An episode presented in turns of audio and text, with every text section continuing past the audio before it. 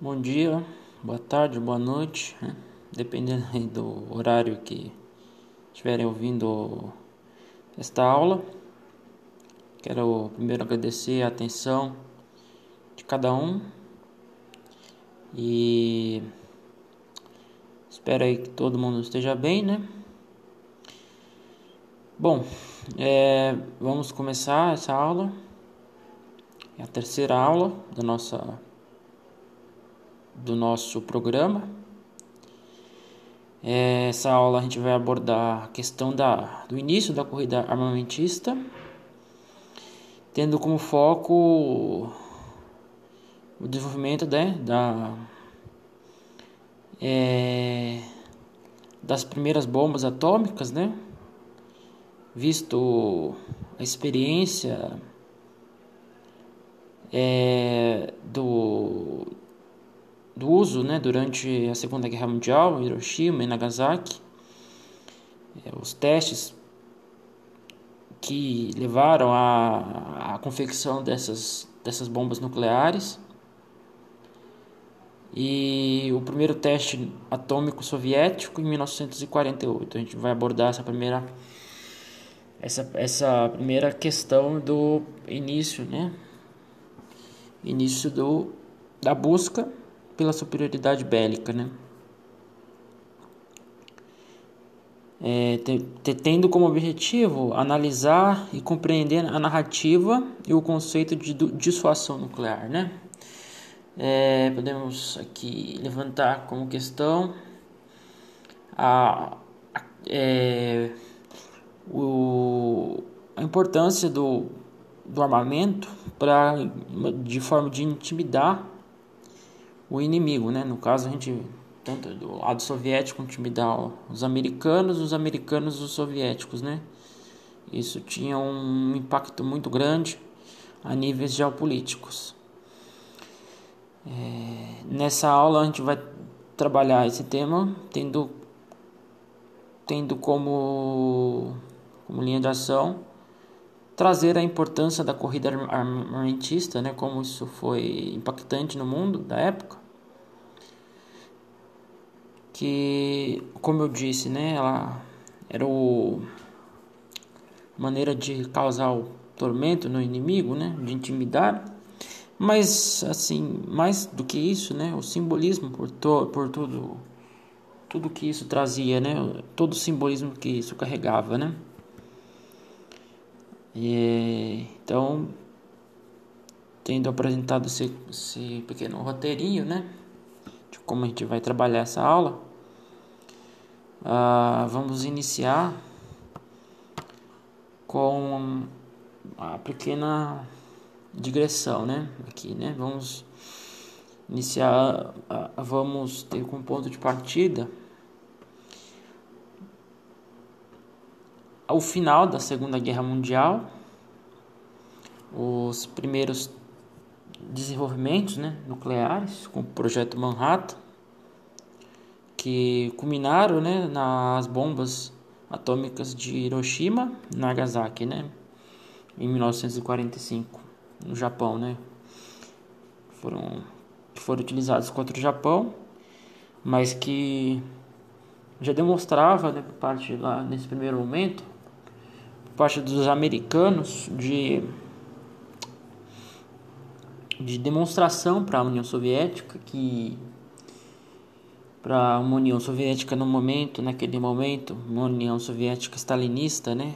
Stalin à frente da União Soviética, uma demonstração de, de forças pelo pelos americanos, né? Pelo o presidente o Harry Truman queria fazer fazer todo uma um simbolismo para demonstrar o poder destrutivo que os americanos tinham conseguido, né, com aquela, com aquela arma, até então, vamos dizer assim, revolucionária, né, muito mais poderosa que todo o arsenal inimigo, né, o arsenal comum, milhares, milhares de vezes mais destruidora que simples simples dispositivos como minas ou bombas terrestres, né, ou mísseis, algo com potencial muito mais devastador e que poderia ser utilizado como como como maneira de intimidar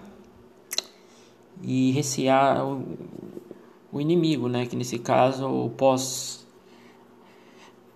com, com o fim da, da Segunda Guerra e o desabrochar desses de, de, dessa dessa ideologia conflitante entre as duas potências, né? De um lado a União Soviética, do outro lado os Estados Unidos da América essa, essas ideologias conflitantes que se uniram para durante a Segunda Guerra para lutar contra um inimigo comum que era o nazifascismo, né? Mas que é que vão ter todo todo todo seria vamos dizer uma união de diferentes em, em prol de uma causa comum, mas que sempre com ânimos aflorados, ânimos à flor da pele, que com o fim da guerra isso vai ficar muito evidente, né? vai vamos ter toda a questão de tentativa de superioridade de um sistema, né, o caso o capitalismo contra o, o sistema comunista, né, que os soviéticos apresentavam, né, então é, isso vai ficar muito claro, muito evidente na, logo depois do fim da guerra, com, o, com a ocupação de Berlim, né, a divisão em zonas de Berlim, e todos os acordos militares, né, é, que vão dividir a Alemanha ocupada, né, e que, que vão se refletir também na, na questão de mais tarde, nos anos início dos anos 50, na, na questão da Coreia, né.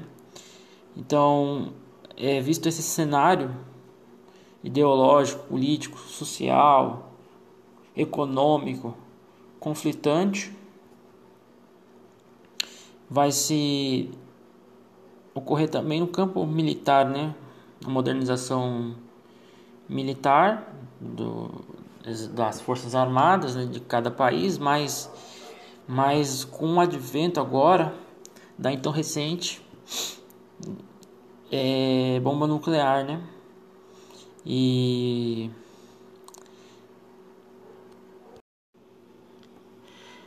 E a partir de 1949 a gente vai ter uma iniciativa por parte dos dos norte-americanos, né, de um de uma união militar que vai ser conhecida como a OTAN, a Organização do, do Tratado do Atlântico Norte, uma aliança formada por Estados Unidos, França, Grã-Bretanha, Canadá, Bélgica, Dinamarca, Islândia, Itália, Luxemburgo, Holanda, Noruega e Portugal no primeiro momento.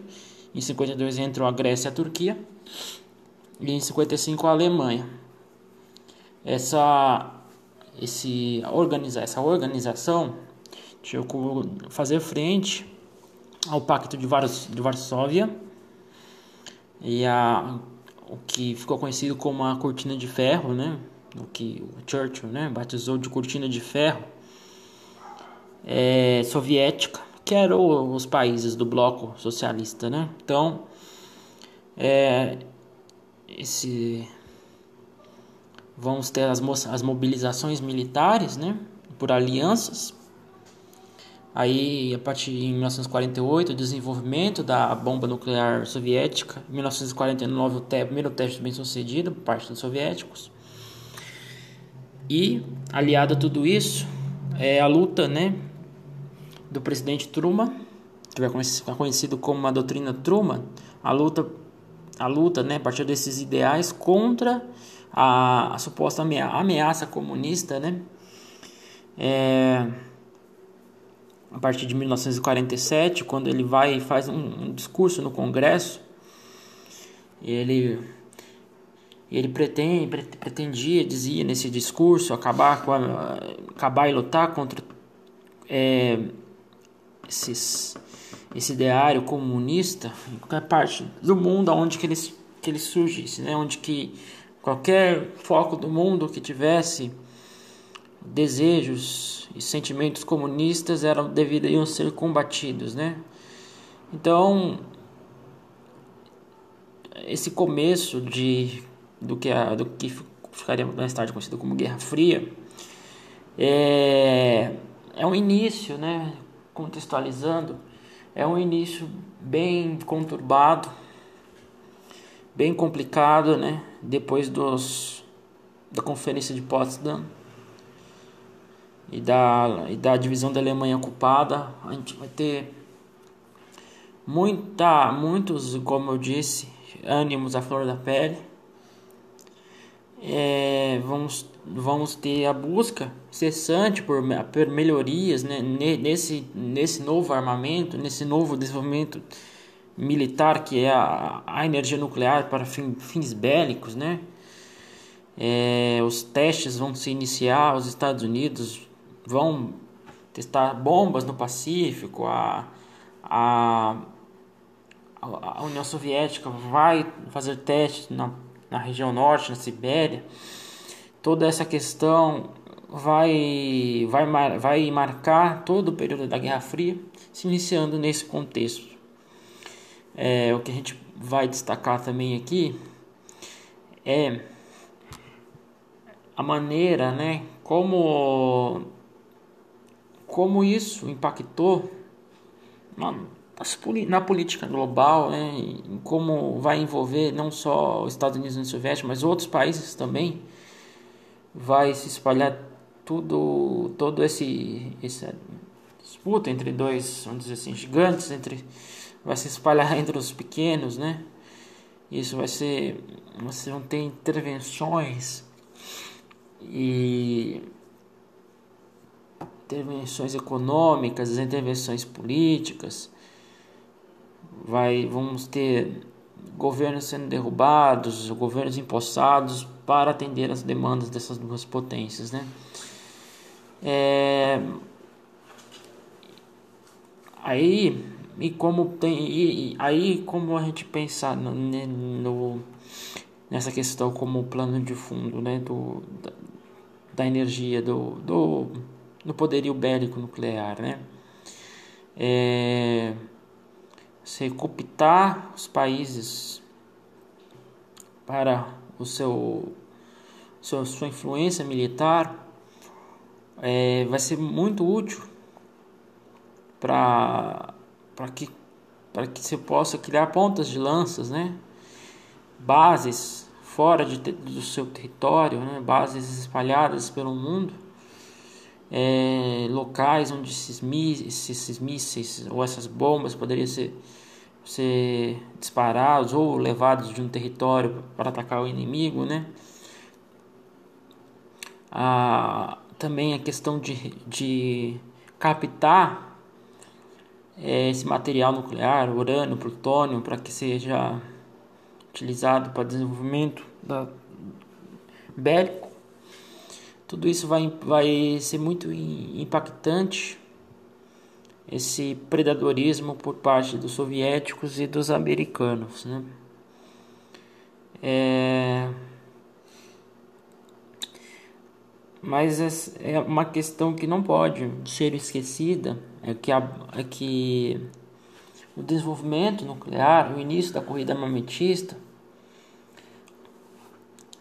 por a busca por desenvolver foguetes, mísseis, tudo isso tinha um, uma forte simbologia por trás, né?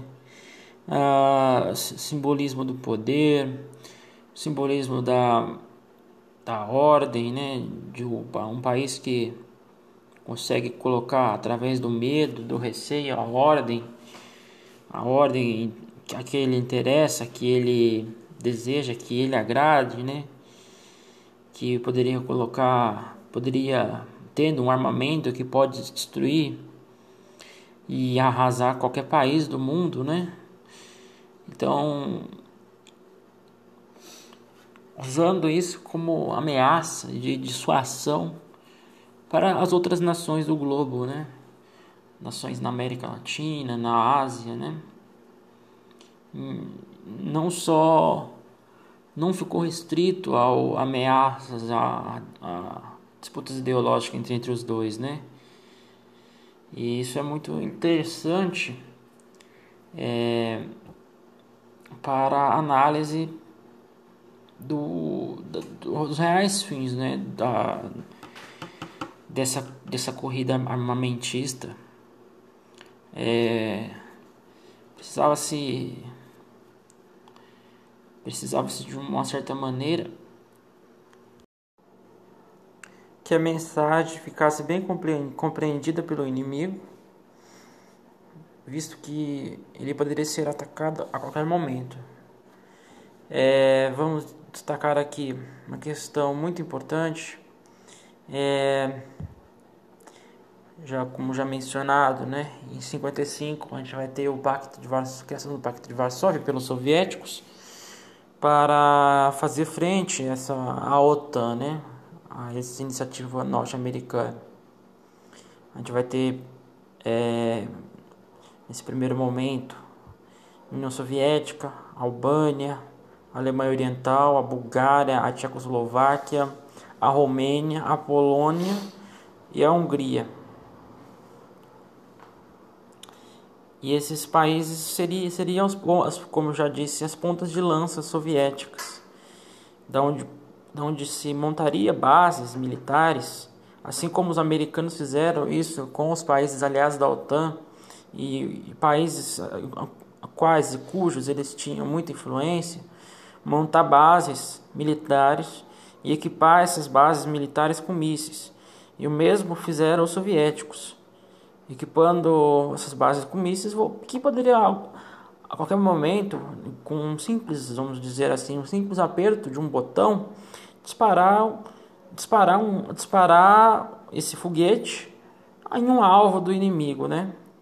E o desenvolvimento cada vez maior da tecnologia permitiu que esses mísseis recebessem dentro deles, ele fosse colocado nesses mísseis, é, uma ogiva nuclear, né? o que poderia ser feito a partir desses territórios, satélites, um ataque nuclear ao território inimigo. É, só para ter uma, uma ciência, né? a gente vai.